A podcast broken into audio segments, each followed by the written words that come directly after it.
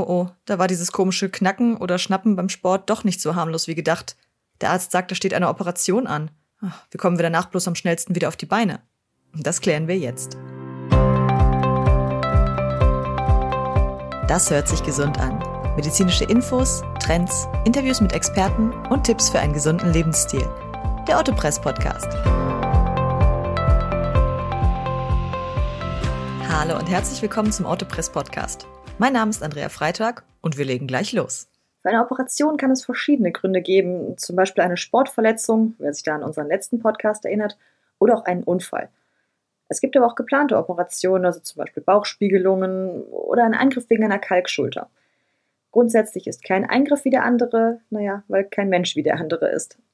Jeder hat eine andere Krankengeschichte, Verfassung, Trainingsstand, behandelnde Ärzte und so weiter. Darum gibt es leider auch nicht die eine Lösung für alle, sondern eine Vielzahl von Möglichkeiten. Wir haben ja gelernt, es gibt bei der Bewegung zwei Arten von Schmerzen. Das spürbare, aber irgendwie aushaltbare, wie zum Beispiel den Muskelkater, und den viel stärker und länger anhaltenden, da ist etwas kaputt gegangen Schmerz, wie zum Beispiel bei einem Bruch oder einer Ruptur. Da merken wir dann sofort, da stimmt was nicht. Unser Körper ist da sehr eindeutig, er feuert die Signale aus allen Rohren. Äh, Schmerz, Schwellung, Schock, Bluterguss, wieder Schmerz, Mayday, Mayday. Eine Ausnahmesituation. Was sollten wir dann tun? Also erst einmal nicht weiter trainieren, sondern aufhören. Gut, bei einem Bruch oder einem Bänderriss, da stellt sich die Frage nicht, denn da geht es ohnehin nicht mehr weiter.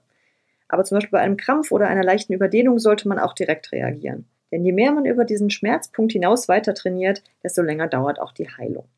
Bei einem Krampf beispielsweise sollte man direkt dagegen dehnen und nach dem Training Magnesium und Kalium zu sich nehmen als Nahrungsergänzungsmittel oder zum Beispiel in Form von Bananen. Bei einer Zerrung oder Prellung, also einer stumpfen Wunde, gilt die Pechregel für die schnelle Heilung. Die kennen wir ja schon. P für Pause, E für Eis, C für Kompression und H für Hochlagern. Auch bei ernsteren Verletzungen bringt die Pechregel einen bedeutenden Vorteil mit sich. Die Pause verhindert nämlich die Verschlimmerung und E, C und H, also Eis, Kompression und Hochlagern, sorgen für das Abschwellen der verletzten Stelle. Die meisten Operationen lassen sich bei geschwollenem Gewebe nämlich nicht gerade durchführen. Daher ist es wichtig, vor einer Operation alles zu tun, damit das Gewebe möglichst wenig Schaden nimmt und so natürlich wie möglich in der Form bleibt. Gehen wir jetzt mal vom Schlimmsten aus. Es ist ein Bruch oder eine Ruptur, es muss operiert werden. Das heißt erst einmal Zwangspause, wahrscheinlich für mehrere Monate. Für einen sportlich aktiven Menschen, da bricht da schon mal eine Welt zusammen. Gedanken wie, warum muss mir das passieren oder ob ich jemals wieder fit werde, stehen im Raum, aber eigentlich nur aus Unwissenheit über die Verletzung und die organisatorischen Zusammenhänge im Körper. Fit werden geht wieder und dafür können wir selber ziemlich viel tun. Bei geplanten Eingriffen gibt es sechs Punkte, die man da zur Vorbereitung angehen kann. Der Idealfall ist natürlich, dass einem die Operation schon lange im Voraus bekannt ist und dass wir uns entsprechend vorbereiten können. Und zum Beispiel, wenn ein Kniegelenk ersetzt werden muss, heißt das Beinmuskeln stärken und, wenn möglich, Ausdauertraining anfangen. Das geht dann zum Beispiel auf dem Crosstrainer oder auf dem Hometrainer. Das schont dann die Gelenke, aber es fordert die Lunge, Herz und die Muskulatur. Denn ein starker Körper kann die folgende Belastung deutlich besser aushalten. Der Vorteil dieser Präha, also der Vorbereitung, liegt in den ersten Wochen nach der Operation. Dann ist man nämlich schon viel, viel schneller wieder fit und hat sehr viel weniger Schmerzen. Also wenn möglich, vorher trainieren. Punkt 2 heißt, es geht nicht nur um die Bewegung, sondern auch um Ernährung. Ja, man kann es schon kaum mehr hören, wie wichtig die Ernährung ist, aber es ist halt genau wie bei einem Motor. Ein Benzinmotor braucht Benzin, ein Dieselmotor Diesel und so weiter. Wenn man dann Zucker in den Benzintank schüttet und dann guten Gewissens losfährt, weil ja genug Energie im Tank ist, dann dauert es nicht lange, bis man mit qualmendem Motor am Straßenrand steht und so schnell erstmal nirgendwo mehr hinfährt. Unser menschlicher Körper hat ja im Gegensatz zum Auto, das ja eigentlich nur fahren soll, hunderttausende Aufgaben. Also das ist Atmung, Herzschlag, Verdauung, Sehen, Tasten, Kraftaufbau und so weiter. Das sind sehr viele, sehr kleine verschiedene Motoren und sie alle brauchen einen anderen Treibstoff. Das heißt, wir sollten unseren Input, den wir dem Körper geben, möglichst vielseitig halten. Man mag es ja kaum noch hören, aber es ist halt wirklich immer das Gleiche. Viel frisches Obst und Gemüse, Vollkornprodukte, Proteine aus Fleisch und Fisch, Milchprodukte, Hülsenfrüchte und so weiter. Sie alle unterstützen die Regeneration, weil sie all diesen kleinen Motoren, die wir da in uns haben, die Kraftstoffe liefern, die sie brauchen. Und mit der ausgewogenen Ernährung kann man auch schon vor der OP anfangen, dann sind die Lager nämlich schon direkt gefüllt und der Körper ist bereit für den Kraftakt. Und Punkt 3 in der Vorbereitung, dass man nüchtern zur OP kommen sollte, ja, das ist selbstverständlich. Damit ist jetzt nicht nur der Alkohol gemeint, sondern auch, dass man komplett vor der OP nicht mehr gegessen hat. Denn während der Operation funktionieren ja etliche Körperfunktionen nicht normal, das heißt zum Beispiel die Verdauung und auch der Verschluss der Speiseröhre. Das heißt, da drohen dann Erstickungen oder Entzündungen, wenn der Mageninhalt mitsamt der Magensäure in die Lunge gelangt, wo er nicht hingehört. Also am besten wirklich auf den Anästhesisten hören für das eigene Wohl. Punkt 4 ist mehr so die mentale Vorbereitung. Wichtig ist es, sich im Vorhinein einer OP sicher zu sein.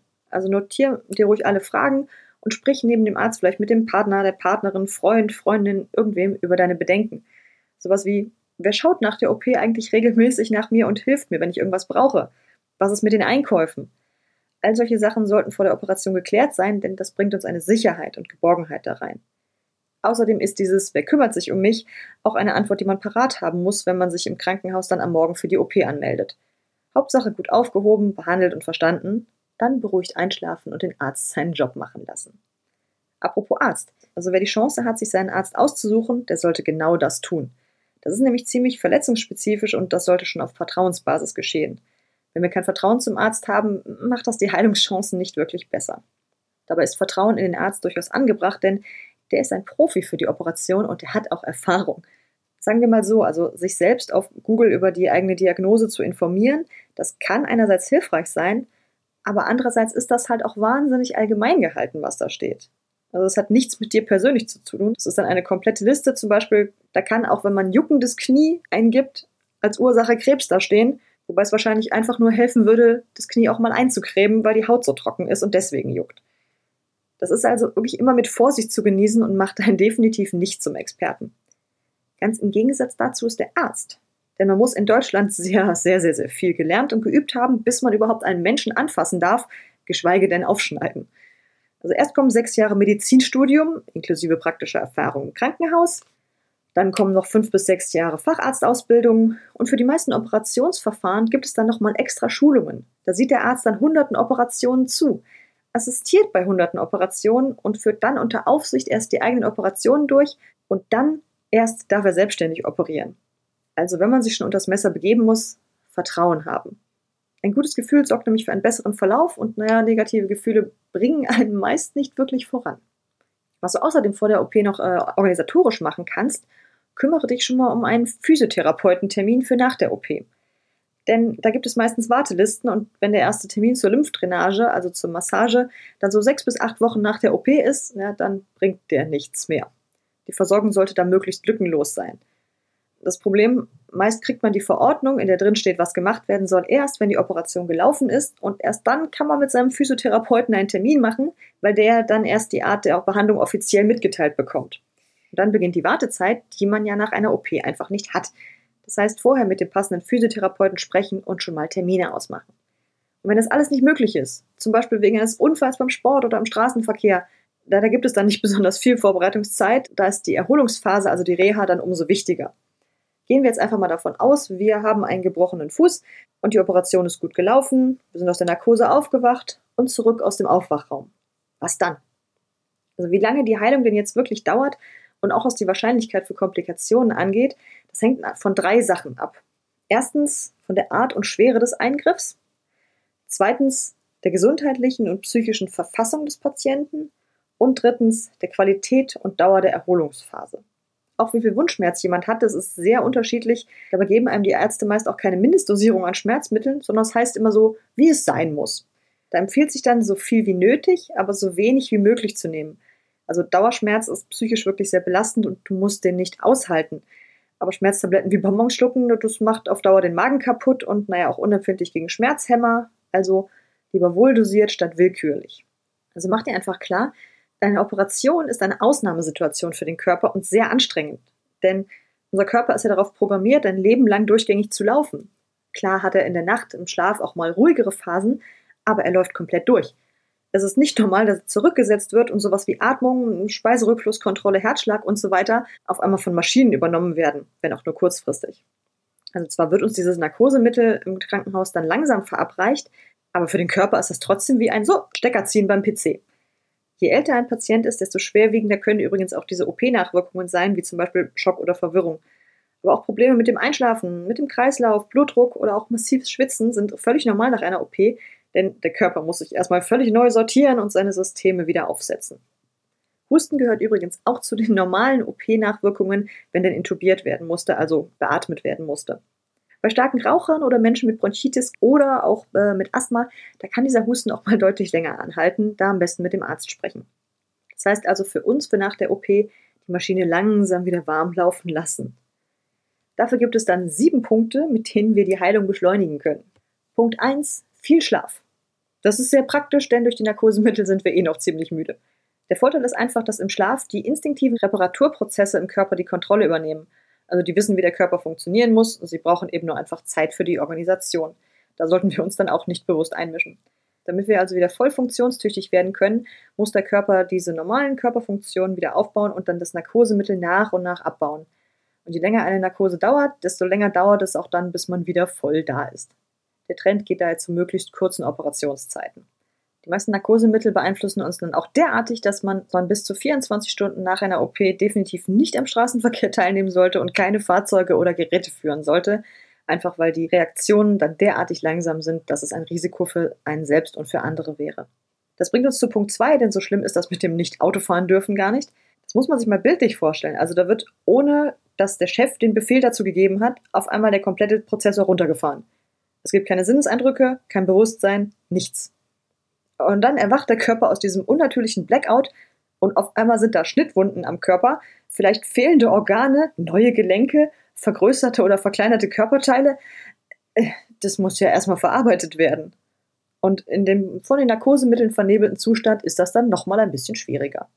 Punkt 3 ist dann genau dieser Nebel. Denn je älter jemand ist, desto schwerer ist es für das Hirn nach der OP wieder voll in Fahrt zu kommen und keine psychischen Schäden davon zu tragen. Um also Verwirrung zu verhindern, umgibt man sich am besten mit bekannten Gesichtern. Vor allem bei Senioren und verwirrten Menschen und auch bei Kindern ist das Gefühl von Geborgenheit besonders wichtig. Denn wenn man da auf einmal so zerschnitten aufwacht und nicht weiß, wo man ist und in einer unbekannten und potenziell bedrohlichen Umgebung ist, das bedeutet massenhaft Stresshormone. Und von Heilung kann da keine Rede sein, denn die wird erst angegangen, wenn die akute Gefahrensituation vorbei ist. Also, je mehr Sicherheit suggeriert wird, desto eher beginnt der Körper mit dem Heilungsprozess. Das betrifft beispielsweise auch die Gestaltung von Krankenhäusern, wo es in letzter Zeit viele Entwicklungen und Anpassungen aufgrund der neuesten Studien gab. Je entspannender und sicherer die Atmosphäre und Einrichtung ist, desto besser für die Genesung des Patienten, desto schneller geht das Ganze. Punkt 4 ist also das Gegenmittel gegen Stress im Allgemeinen, die Pause. Konzentriere dich aktiv auf die Heilung und lass nur Gutes an dich ran. Da kann man auch mal die Nachrichten Nachrichten sein lassen oder die Arbeit Arbeit. Im Übrigen sollte man auch nicht persönliche Großprojekte angehen, weil die Genesung ja jetzt eh Zeit hat. Ich bin jetzt ja eh ein paar Wochen krankgeschrieben. Ja, diese paar Wochen sind dann aber auch wirklich fürs Füße hochlegen und nicht für vielleicht die äh, Renovierung der Küche gedacht. Das heißt also Füße hochlegen. Äh, oder den Arm. Oder das Bein. Je nachdem, wo die Operation halt stattgefunden hat. Die verletzte Stelle sollte man immer über Herzhöhe lagern, um dem Körper den Blutfluss und damit die Nährstoffversorgung zu erleichtern. Apropos Nährstoffe. Also wir sagten es ja schon, der Motor braucht den richtigen Kraftstoff. Punkt 5 ist deswegen die Ernährung. Ja, gesund und ausgewogen, natürlich immer in Absprache mit dem Arzt, gerade was Magen-Darm-OPs angeht. Ja, aber was heißt das jetzt in der Praxis? Nach einer OP sind so ziemlich viele unserer inneren Motoren beschäftigt. Das heißt, Nährstoffe, die wir für den Aufbau brauchen, werden gebraucht. Das sind insbesondere Eiweiß, Vitamine und Mineralien. Eiweiß ist für den Körper nämlich ziemlich wichtig für den Muskelaufbau und auch für den Muskelerhalt. Denn wer seine Muskeln nicht nutzt, sei es jetzt weil er sich nicht so viel bewegt, oder auch nach einer Verletzung und er kann sich nicht bewegen, da baut der Körper die Muskelmasse sehr schnell ab. Warum? Naja, weil Muskeln echt viel Energie verbrauchen, aber der Körper ja gerade alle Energie in die Reparaturen stecken möchte. Da sind die Muskeln, die ja gerade eh nur unnütz in der Gegend herumliegen, richtige Energiefresser. Also baut der Körper die lieber ab, anstatt da weiter an die Energie zu verschwenden. Wir, als diejenigen, die ja wohl wissen, dass wir die Muskeln nach der Reha definitiv wieder brauchen werden, müssen da dagegen ein bisschen ansteuern. Und zwar indem wir genug Eiweiß zu uns nehmen, damit auch ohne Muskelabbau genug Energie für die notwendigen Reparaturen da ist. Und natürlich so ein klein bisschen Muskeltraining, damit die Muskeln nicht als ganz so nutzlos wahrgenommen werden. Vitamine wie zum Beispiel A, C und E sind sehr gut für die Abwehrkräfte. Das heißt, wenn wir sie aufnehmen, können sie Infektionen entgegenwirken und damit die Heilung unterstützen. Besonders in der Krankenhausumgebung mit angeschlagenem Körper ist das Immunsystem besonders wichtig. Mineralien, also Magnesium, Calcium, Kalium, Natrium, Phosphor und so weiter, die sind wichtig für unsere Muskeln, Zähne, Knochen und auch den Stoffwechsel. Enzyme wie zum Beispiel Zink helfen uns bei der Zellteilung, also der Neuproduktion von Körperzellen und so weiter und so weiter. Jedes Baumaterial hilft uns, unsere alte Struktur wiederherzustellen. Punkt 6 von 7 ist das, was wir aufnehmen und was wir gleichzeitig auch lassen müssen, Wasser. Für den Abbau der Narkosemittel und den sonstigen naja, Abfalltransport braucht es Wasser. Also gerade nach der OP gilt trinken, trinken, trinken, auch wenn der Gang zur Toilette dann wirklich schwer fällt. Das Wasser spült nämlich das Narkosemittel aus und so ziemlich jede Körperfunktion benötigt Flüssigkeit für ihre Arbeit. Wir bestehen ja zu 80 Prozent aus Wasser. Beim Thema Wasser übrigens unbedingt mit dem Arzt sprechen, wann man duschen und baden kann. Das hängt auch von der Art des Eingriffs ab. Und schließlich Punkt 7, der uns am allerschwersten fällt. Geduld. Denn erst müssen die Einschnitte mal verheilen. Wenn das geschehen ist, sollte man die frischen Narben mit Narbenpflegeöl oder auch einfach Babyöl, das ist deutlich günstiger, behandeln, um die neue Haut geschmeidig zu machen. Denn Narbengewebe ist meist fester. Klar, unser Körper ist ja nicht doof. Der will sicher gehen, dass es nicht nochmal zu einer Verletzung an dieser Stelle kommt. Aber das kann dann halt auch so ein bisschen knotig und nicht nur kosmetisch unschön werden. Um die Haut da also schön geschmeidig und weich zu machen, sollte man sie regelmäßig pflegen und vor allem massieren, damit sich auch die Faszien darunter wieder gut bewegen lassen. Übrigens, Profi-Tipp, frische Narben nicht übermäßig lange der Sonne aussetzen, da die sich sonst verfärben können. Das bleibt dann meist lebenslang. Ja, wir sind bei unserem Beispiel dem Fußbruch und dann folgen jetzt Wochen des Liegens, Sitzens und Wartens. Vor allem für jemanden, der vor der Verletzung echt aktiv war, da kann das frustrierend sein, so auf Null zurückgesetzt zu werden. Also wer vorher tausend Dinge am Tag getan hat und dann mit dem gebrochenen Fuß da hockt und weiß, die einzige Aufgabe für heute ist Duschen. Und ich weiß, das dauert über eine Stunde, weil ich ja erstmal die verletzte Stelle in Plastik einwickeln muss, einen Hocker organisieren und den dann in die Dusche verfrachten und mich dann heraus und rein quälen und sowas alles, das dauert dann gut eine Stunde. Das kann echt frustrierend sein. Vor allem, wenn das dann über Wochen anhält. Und da nicht in eine depressive Stimmung zu verfallen, ist dann gar nicht so einfach. Aber auch diese Herausforderung ist leichter überstanden, wenn man sie bewusst angeht, mit dem richtigen Mindsetting. Und das ist nochmal eine Sache für sich. Denn wer mit so Gedanken wie, ich glaube, dieser Pfuscher von Arzt, der hat keine Ahnung, was hat denn der überhaupt gelernt? Oder ich werde nie wieder laufen können, ja, wer damit zu Hause hockt, der hat ziemlich schlechte Karten, denn unser Körper reagiert auf unsere geistigen Bilder. Wenn man sich also sich selbst immer im Kopf mit so Schmerzen und einem schlechten Operationsergebnis ausmalt, dann liefert man dem Körper so unbewusst eine Vorlage, an der er sich auch orientiert. Der Körper denkt dann, ah, der Chef fokussiert sich darauf, also muss es ja das sein, was der will. Dann setzt er das Bild in die Tat um, also natürlich immer in gewissen Grenzen. Ein gebrochener Fuß ist nicht von einem auf den anderen Tag geheilt, nur weil wir uns das wünschen. Aber innerhalb gewisser Grenzen tut der Körper einfach das, was der Kopf ihm vorgibt. Er teilt nicht in gut oder schlecht ein oder trifft eigene Entscheidungen oder sagt dann, äh, Chef, so wäre vielleicht doch besser. Er ist lediglich ausführend. Und das ist auch sehr nett gemeint und meist funktioniert es auch, aber es setzt uns halt auch geistig so ein bisschen unter Druck, immer gute Anweisungen geben zu müssen. Da ist eine gute Grundstimmung also auf jeden Fall von Vorteil. Man sollte versuchen, seinen Kopf darauf zu trainieren, immer das Bild zu malen, das man gerne hätte. Also gesund und voll funktionsfähig. Die OP ist ideal verlaufen, 10 von 10 Sternen jederzeit wieder. Beneidenswert, nicht bemitleidenswert. Das heißt dann aber halt auch, den Fokus richtig zu setzen. Also man sollte versuchen, nicht verbittert zu sein, weil man echt lange ausfällt, sondern dankbar für den Rest, der noch funktioniert. Also jeder, der schon mal mit Krücken oder mit dem Rollstuhl im Straßenverkehr unterwegs war, der weiß, was für unüberwindbare Hindernisse Bordsteine, abschüssige oder löchrige Fußwege oder auch einfach Treppen sein können oder wie ewig lange man für einen 100 Meter Weg eigentlich brauchen kann mit Krücken. Mit dem Rollstuhl sind Treppen ein unüberwindbares Hindernis. Da kann man nicht mal eben einfach die Treppe rauflaufen, das dauert dann 30 Sekunden, sondern erstmal den Aufzug suchen, hoffen, dass der auch funktioniert. Manchmal muss man auch erst den Schlüssel für den Aufzug holen, weil den ja nicht jeder verwenden darf. Dann den Aufzug rufen, darauf warten, ins richtige Stockwerk fahren, über die hoffentlich niedrige Schwelle fahren und sich dann neu orientieren. Wo bin ich jetzt eigentlich rausgekommen? Wo muss ich eigentlich hin? Ja, und wenn es keinen Aufzug gibt oder der gerade kaputt ist, dann bleibt man halt eben außen vor. Das ist doch so viel mehr Aufwand, als einfach die eigenen Füße benutzen zu können. Darum seien wir einfach mal dankbar für jeden Schritt, den unser Körper tut, ohne dass wir uns darüber Gedanken machen müssen. Merkst also, die innere Einstellung ist verdammt wichtig, denn sie zeigt dem Körper, wo es lang geht. Aber dafür braucht es natürlich nicht nur gute Gedanken, das wäre ja sehr einfach, sondern auch körperliches Training. Bei dem Fuß beispielsweise stellt sich doch die Frage nach der Operation, wann kann ich den jetzt wieder benutzen? Solange der Gips dran ist, natürlich nicht, aber wann geht es wieder? Wann darf ich loslegen? So ein Arzt, der kümmert sich um die medizinische Versorgung, aber im Thema Belastung, da werden die Aussagen oft so ein bisschen schwammig. Der typische Satz vom Arzt lautet, schauen Sie einfach mal, das hatten wir auch im letzten Podcast über die akuten Verletzungen schon, aber woher weiß man denn, was zu viel ist? Hier mal sechs Schritte, sechs finale Schritte, die zum Ziel führen können. Den ersten Schritt, um voll wieder da zu sein, kann man vor dem ersten Schritt mit dem gebrochenen Fuß machen.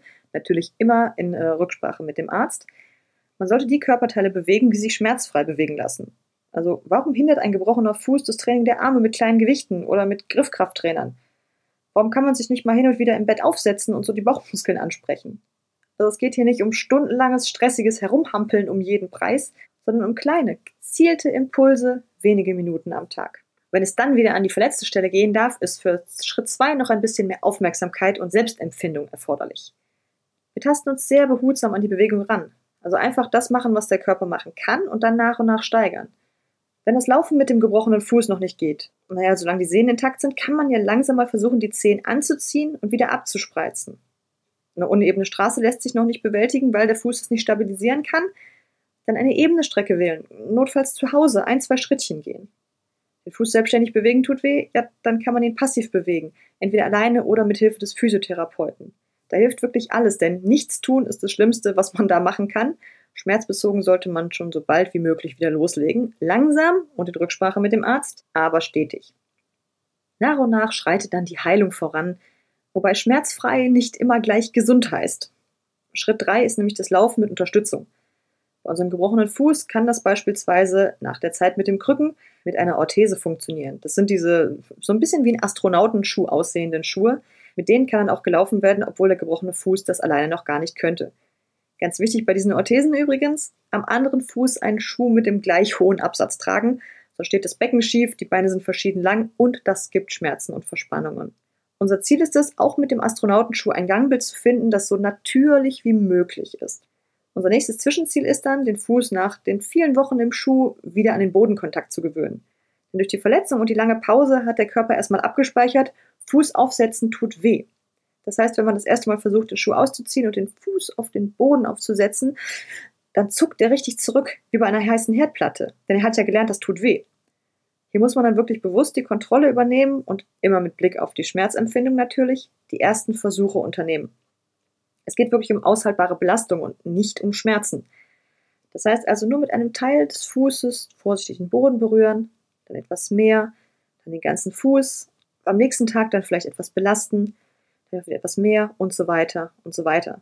Das dauert sehr lange, aber man muss wirklich wieder Vertrauen in diese verletzte Stelle herstellen können. Der Körper merkt also, ah, das tut ja gar nicht mehr weh, Datensatz wird überschrieben, normale Bewegung einleiten. Das mit dem Normal ist natürlich ein bisschen schwierig. So Punkt 4, wer sich lange humpelnd oder mit Hilfsmitteln fortbewegen musste, der ist dann in einer normalen Position völlig unsicher. So, was heißt denn jetzt normal? Laufe ich immer so schief? Also an welcher Stelle muss ich denn die Belastung im Fuß eigentlich spüren? Stehen meine Knie überhaupt richtig? Auf einmal stehen wir da und denken, wie zum Henker läuft man eigentlich richtig? Und bei all solchen Fragen hilft ein kleiner Blick auf die Anatomie, denn wenn wir wissen, wie es im Körper aussieht, können wir daraus schließen, welche Bewegung die richtige ist. Zum Beispiel, dass die Knie und Füße beim Laufen nicht zu stark nach innen oder außen knicken sollen, weil das Körpergewicht ja sonst nicht mehr gerade auf diesen stützenden Beinsäulen ruhen kann. Im Zweifelsfall ist ein gerades Ausrichten der Gliedmaßen immer ein recht guter Anhaltspunkt. Dabei kann einem der Arzt auch nicht unbedingt helfen, denn der kann ja nur von außen die Krankheit beurteilen. Also sein Job ist es, uns zusammenzuflicken. Die Reha ist, insbesondere was die letzten Prozente angeht, sehr, sehr stark vom Patienten abhängig. Weil das heißt, der Arzt, der merkt ja nicht, wenn sich im Körper des Patienten irgendwas komisch anfühlt oder anders ist als vorher. Beim Gelenkersatz ist die Reha natürlich nochmal bedeutend schwieriger, denn das neue Teil ist nicht so wie das ursprüngliche Teil und da muss man erstmal komplett neue Erfahrungen mitsammeln. Aber auch mit einem künstlichen Gelenk sollte man die Bewegung so natürlich wie nur irgend möglich ausführen, damit nicht zusätzlich noch die anderen Gelenke fehlbelastet werden. Wer zum Beispiel am Fuß verletzt war und nach der OP hinkt, ja, der belastet dann seine Knie und seine Hüfte unnatürlich. Da lassen die Folgeerkrankungen dann nicht lange auf sich warten. Das heißt aber auch, dass wir die Bewegung, sobald sie erlernt haben, rasch in den unbewussten Zustand übergehen lassen sollten. Also normalerweise denkt man nicht über jeden Schritt nach. An diesem Punkt möchten wir aber wieder kommen, dass der Körper das ohne bewussten Befehl machen kann. In Schritt 5, dem vorletzten Schritt, nähern wir uns der Normalität an. Für unseren verletzten Fuß heißt das, okay, das ist alles wieder in Ordnung. Wir tragen halt nur noch so eine stützende Bandage. Also nur zur Sicherheit. Ja, aber dann wird man vielleicht von seinen Sportkollegen darauf angesprochen, hey, was hast denn du da? Ich sehe, da ist eine Bandage. Wir achten noch unbewusst auf diese verletzte Stelle. Immer dieses, fühlt sich das komisch an im Hinterkopf? Soll das so sein? Habe ich was falsch gemacht? Das ist so die letzte geistige Sperre, die es quasi zu durchbrechen gilt, um wieder fest auf den Beinen zu stehen. Denn Selbstempfindung ist zwar gut, aber übermäßig angewendet macht sie dann eher Probleme. Das heißt, Schritt 6 ist im Grunde Vor- und Nachsorge in einem. Abseits von dieser Selbstempfindung freut sich der Körper eigentlich immer so über so ein bisschen Aufmerksamkeit, zum Beispiel in Form von Massagen. Gerade die Faszien leiden ja bei einer OP, weil sie mitsamt der Einschnittstelle vernäht werden und dann wirklich sehr stramm sitzen. Auch hier gilt, immer weiter bewegen, bis alles wieder normal geleitet. Diese vernähten Faszien, die können sich dann wirklich fast anfühlen, wie als wenn das mit Panzertape verklebt wäre. Aber es ist auch wie beim Tape, wenn man lange genug daran herumreibt, löst sich irgendwann die Klebekraft und die Beweglichkeit ist dann wieder da. Das fühlt sich teilweise wirklich an wie ein Tape abreißen. Das heißt, je mehr man das bewegt, desto schneller wird das wieder. Dann steht der Rückkehr in den Sport und einfach in den aktiven Alltag nichts mehr im Wege. Und dann, na, dann sagt man einfach Danke. Also danke, dass der Arzt die Verletzung richtig erkannt hat ich gut operiert wurde, die Zeit hatte, mich um die Heilung zu kümmern und wieder so fit wie möglich bin. Das war's für heute mit dem Autopress Podcast. Wenn euch die Folge gefallen hat, abonniert unseren Podcast und gebt ihm fünf Sterne. Vielen Dank fürs Zuhören und bis zum nächsten Mal.